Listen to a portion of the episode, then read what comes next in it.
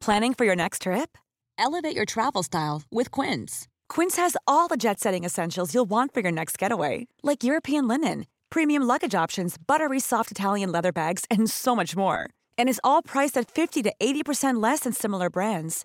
Plus, Quince only works with factories that use safe and ethical manufacturing practices. Pack your bags with high-quality essentials you'll be wearing for vacations to come with Quince. Go to quince.com slash pack for free shipping and 365-day returns.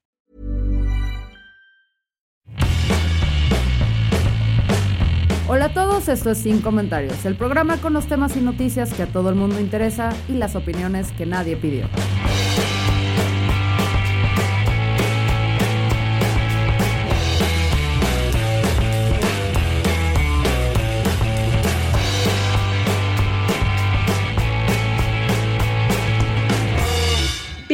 Sin Comentarios, el programa que trata de todo y de nada a la vez, pero intentamos abordar los temas que creemos son importantes para discutir en la sociedad de hoy.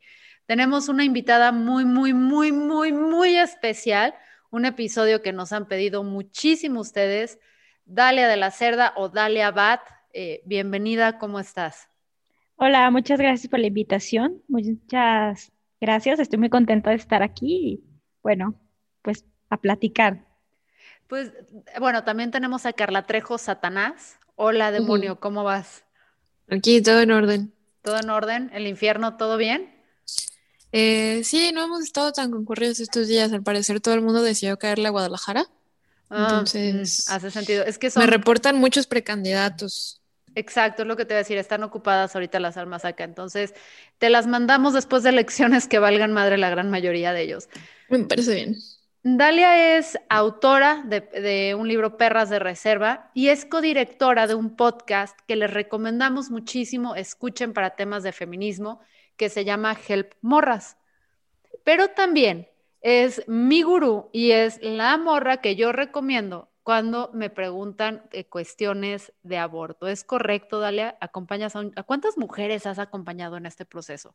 No sé, yo creo que como 5 mil, 10 mil, ya perdí la cuenta, pero para que se den así como unos números, hago esto desde el 2013 y ha ido en crecimiento, ¿no? De que empecé con una diaria y ahorita yo creo que hay días en los que tengo 10 solicitudes diarias.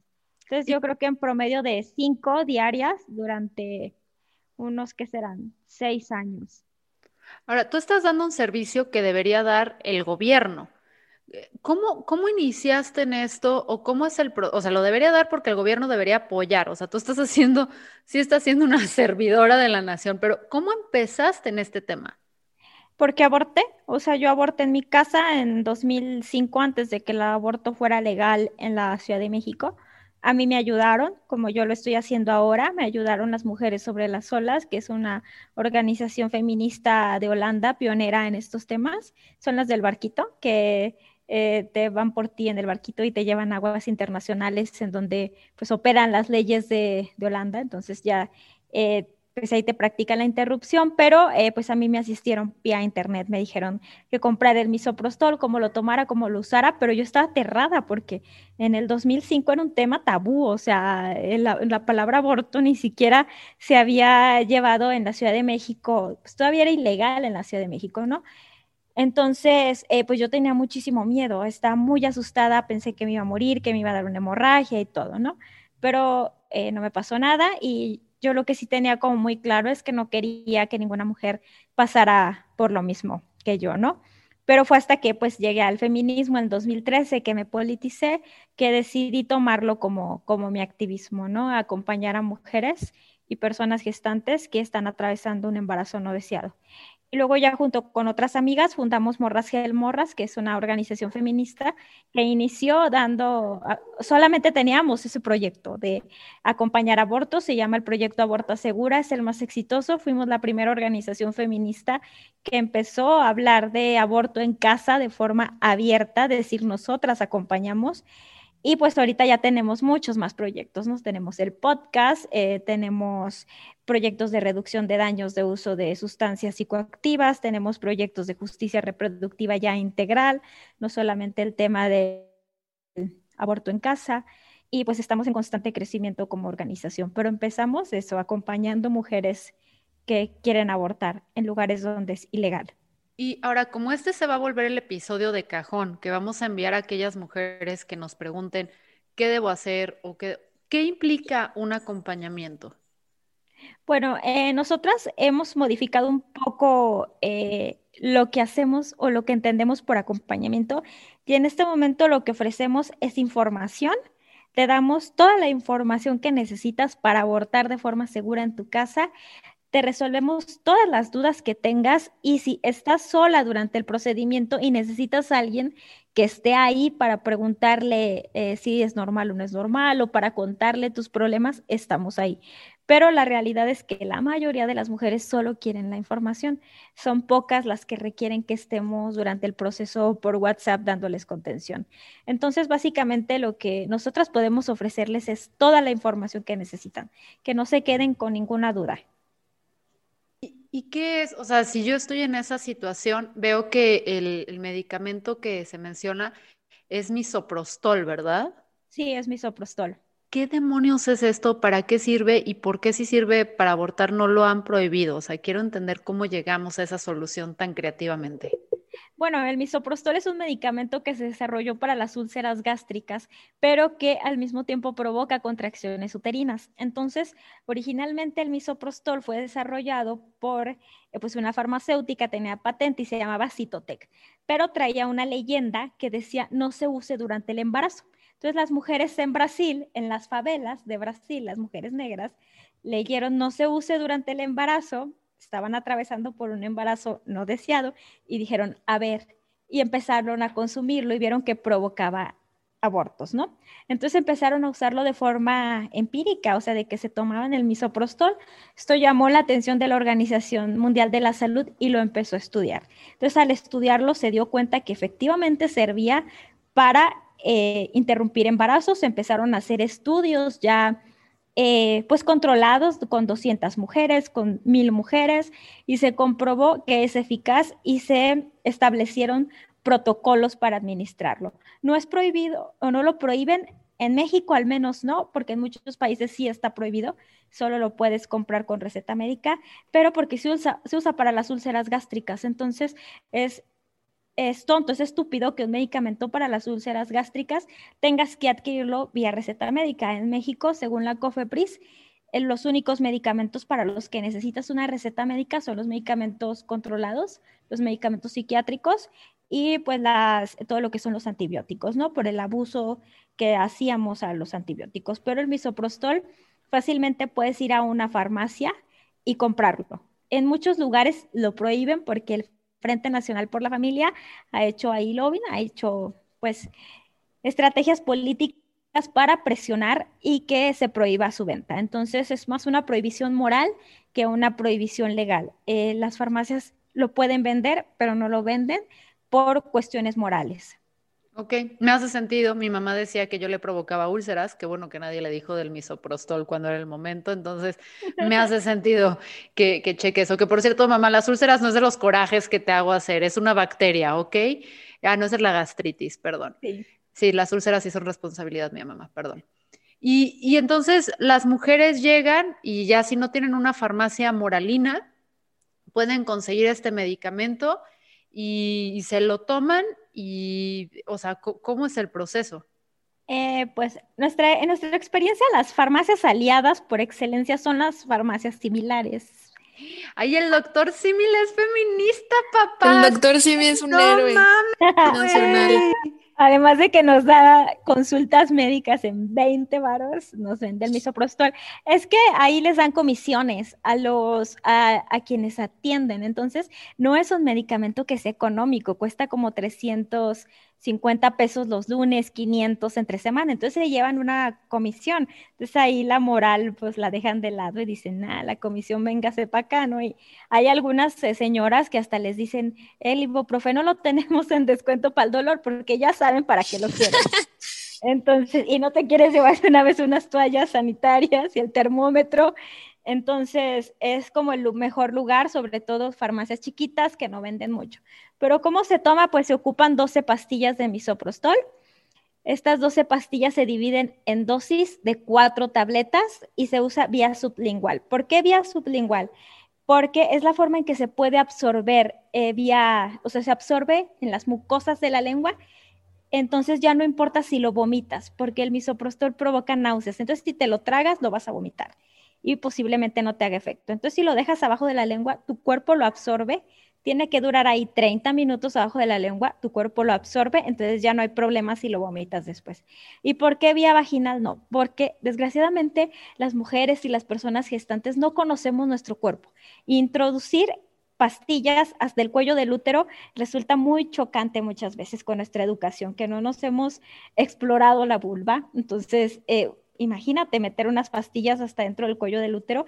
Además, tienen que quedarse ahí por media hora. Entonces, esto es complicado también aumenta el riesgo de infección, que si hay una infección en la vagina que ha sido asintomática, puedes arrastrarlo usando la pastilla como vehículo al útero. Entonces, la vía sublingual es la mejor porque además no es detectable. Por ejemplo, en la vagina también si vas a un centro médico porque le estás presentando alguna emergencia, pueden encontrarte las pastillas en la vagina. En cambio, si la usas vía sublingual, no hay manera en que sepan que utilizaste misoprostol a menos que confieses. Y bueno, ¿cómo se usa? Se ponen cuatro pastillas abajo de la lengua, se dejan ahí por media hora, se tragan los restos con un vaso de agua, se esperan tres horas y se repite. Otras cuatro pastillas, media hora. Se esperan tres horas y otra vez cuatro pastillas y media hora. Son tres dosis de cuatro pastillas cada una, en total son 12 pastillas. Es mejor hacerlo de la semana 6 a la 10 porque es cuando ya hay implantación. Antes de la semana 6 a veces no hay implantación y cuando no hay tanto contenido en el útero y no, puede, no, resulta así como un evento con tanta sangre, tantos tejidos.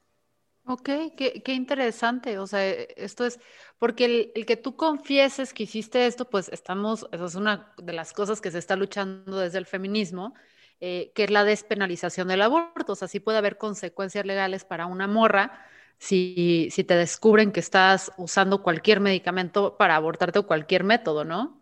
Totalmente, o sea, solamente en Ciudad de México y en Oaxaca no habría consecuencias legales. En todo el resto del país, si tú vas a una sala de emergencias y dices tome misoprostol, posiblemente, eh, además de la criminalización de que le van a hablar al Ministerio Público, te enfrentes a que no te atiendan, a que prioricen a que llegue el Ministerio Público para después atenderte. Muchas de las complicaciones que suceden por el uso de misoprostol es porque no reciben la atención médica a tiempo, porque priorizan la criminalización al servicio médico. Y bueno, ya después sería un proceso de criminalización, que afortunadamente hay pocas mujeres presas por, por abortar, porque mm, las penas son muy, muy pequeñas y puedes pedir un amparo, llevar el proceso fuera de prisión, pero si hay multas, si hay criminalización, o sea, sigue siendo un delito, tiene que dejar de ser un delito para que podamos decidir sin ser castigadas. ¿Cuáles son los riesgos si yo incurro en este método? ¿Cuáles son los posibles riesgos? Eh, los riesgos, mira, el mayor riesgo honestamente es que no te funcione, o sea, que tú lo, lo uses y que no sangres nada y que lo tengas que repetir dos o tres veces, ¿no? Y tengas que tener dos o tres veces escalofrío, porque, por ejemplo, las hemorragias suceden en el menos del 1% de los casos y están asociadas a trastornos hemorrágicos previos. Por ejemplo, a una morra que tenía algún trastorno hemorrágico, algún retardo en los tiempos de coagulación, o alguien que tomaba muchas aspirinas, ¿no? Y las aspirinas son anticoagulantes, eh, pero es rarísimo que suceda una hemorragia antes de la semana 12. A mí no me ha tocado una sola hemorragia antes de la semana 12. Me han tocado... chorro. Sí, me han tocado hemorragias porque me han mentido, me han dicho que tienen menos de 12 semanas y han tenido más. Pero ha sido de que pues van al hospital, las atienden, transfusión, transfusión sanguínea y, y, listo. Pero que haya habido así un riesgo mayor, no pero fue porque esta, esta chica que nos mintió tenía cinco meses de embarazo.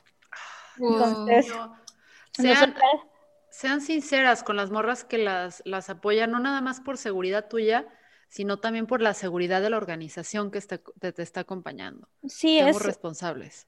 Es totalmente un acto de fe el que hacemos las acompañantes y es de confianza entre unas y otras y, y está, sí se siente feo que defrauden tu confianza porque hemos tenido otras organizaciones a las que también les ha pasado. Pero antes de la semana 12 es muy poco probable una hemorragia y es muy poco probable una infección. Esto sucede en el menos del 1% de los casos. Si quieren comprobar esta información, la organización IPAS tiene informes sobre... Eh, las incidencias médicas en el uso de misoprostol domiciliario. Entonces tiene unos informes que se llaman actualizaciones médicas en salud reproductiva. Cada año la saca y ahí viene toda la información de eventualidades médicas como hemorragias, como eh, retención de, de, feto muerto, como todo lo que sucede durante una interrupción de embarazo. Entonces ahí pueden comprobar que es un procedimiento muy seguro y que lo peor que te puede pasar estadísticamente significativo es que no abortes y que tengas que repetirlo dos o tres veces. ¿Cómo sé yo si, si hago este método? ¿Cómo sé yo que funcionó?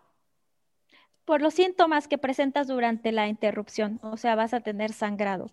Eh, que es igual o superior a una menstruación, depende mucho de las semanas que tengas, pero te das cuenta orgánicamente, o sea, tú cuando empiezas a ver que arrojas sangre, que arrojas coágulos, muchas incluso alcanzan a ver al, al embrión o al cigoto si tienen ya por ejemplo, 11 semanas, entonces te das cuenta que hubo una interrupción. Otras simplemente tienen un pico de sangre con coágulos y ya se dan cuenta que hubo una interrupción y porque el sangrado persiste.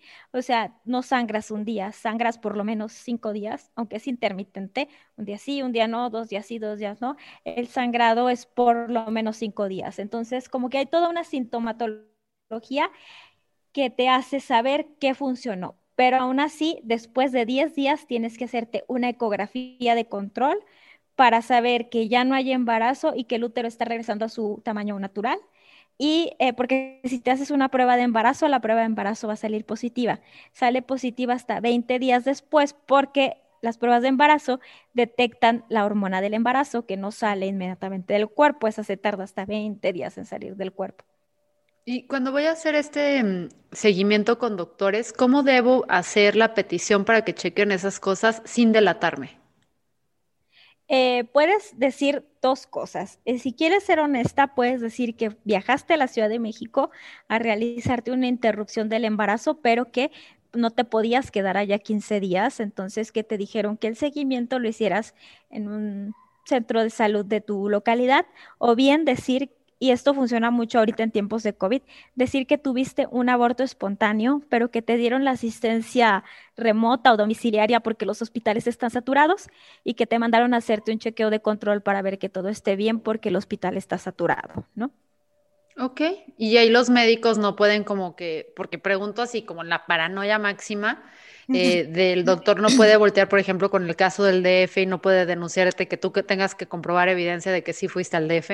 No, no pueden porque ahí estarían violando tus derechos, ¿no?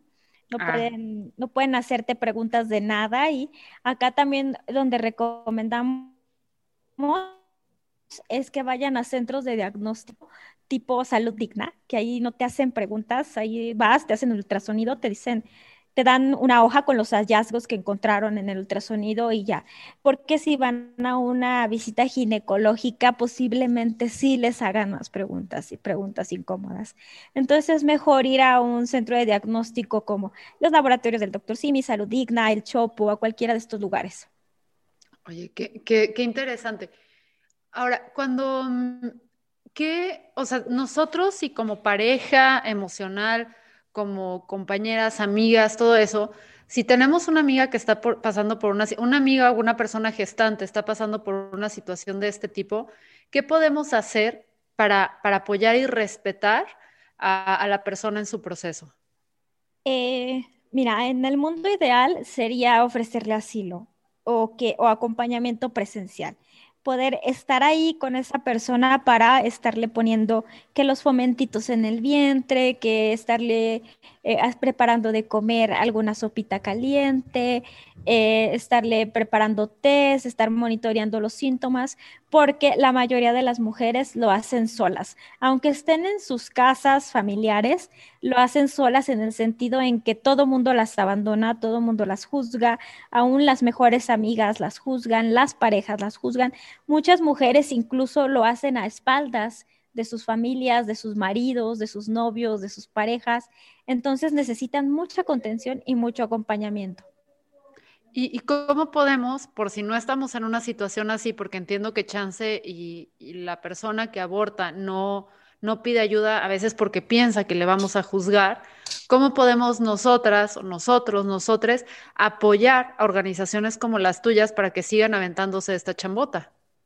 Eh, pues hay muchas formas de apoyar. Hay organizaciones chiquitas que no, nosotras, por ejemplo, trabajamos con fondos semillas. Entonces, nosotras en cuestión de recursos estamos cubiertas, pero nos ayudan mucho con donaciones en especie, es decir, donándonos misoprostol, eh, porque y también pueden ayudarnos pues difundiendo la información eh, sobre esta la información que tenemos en nuestras redes sociales sobre aborto y apoyando organizaciones chiquitas que son emergentes, que sí necesitan recursos para poder trabajar, ¿no? Desde ponerle saldo al celular, desde estar ahí eh, pegando en espacios públicos la información.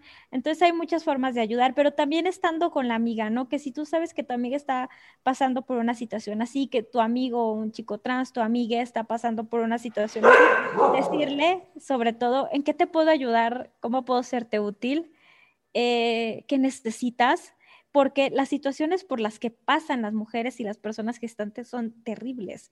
Nosotras hemos acompañado jóvenes, sobre todo muy jóvenes.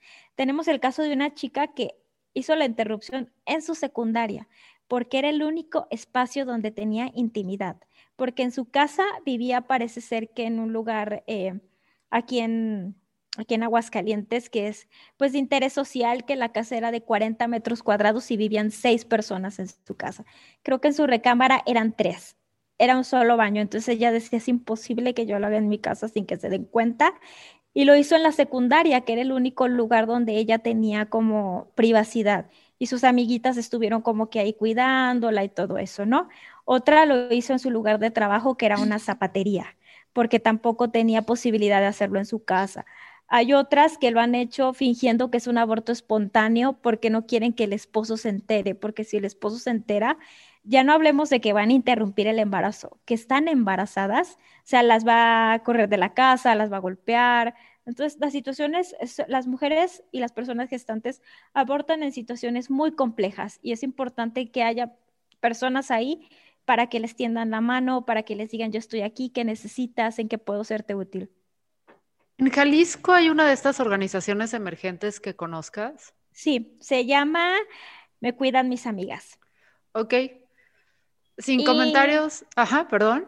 Y eh, son muy chidas, eh, dan acompañamiento no solamente de de interrupción del embarazo, también dan acompañamiento en casos de violencia, eh, tienen acompañamiento como jurídico y legal. Están empezando, pero la verdad están haciendo un muy buen trabajo y son una colectiva que es muy importante mencionarlo, son trans incluyentes. Ok, en, marzo es el mes de la mujer, entonces estamos aquí em, tres de cinco de los integrantes de Sin Comentarios.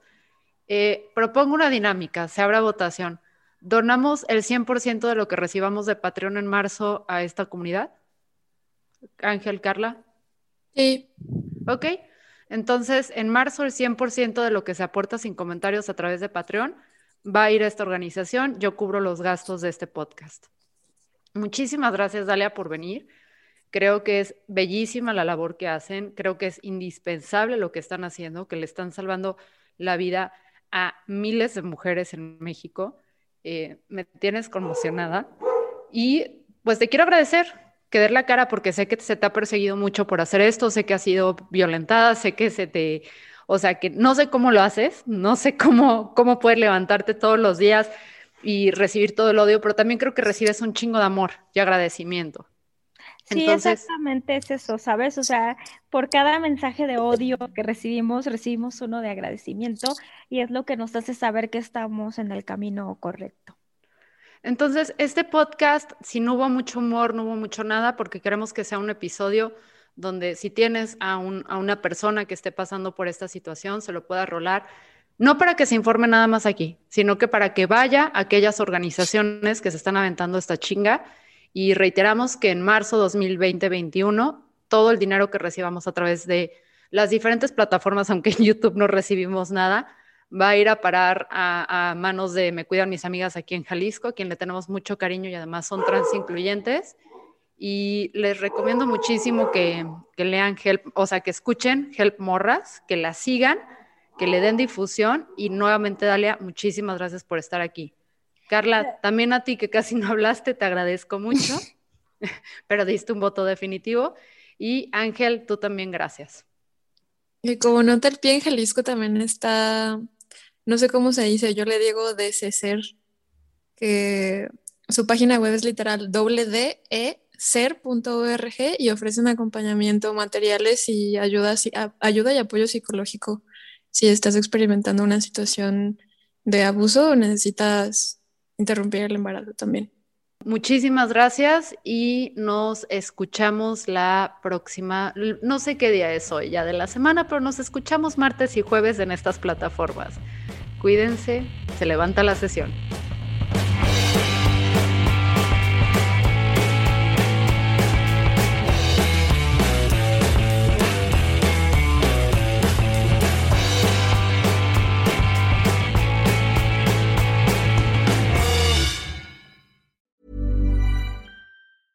Planning for your next trip? Elevate your travel style with Quince. Quince has all the jet setting essentials you'll want for your next getaway, like European linen, premium luggage options, buttery soft Italian leather bags, and so much more. And is all priced at 50 to 80% less than similar brands. Plus, Quince only works with factories that use safe and ethical manufacturing practices. Pack your bags with high-quality essentials you'll be wearing for vacations to come with Quince. Go to quince.com/pack for free shipping and 365-day returns.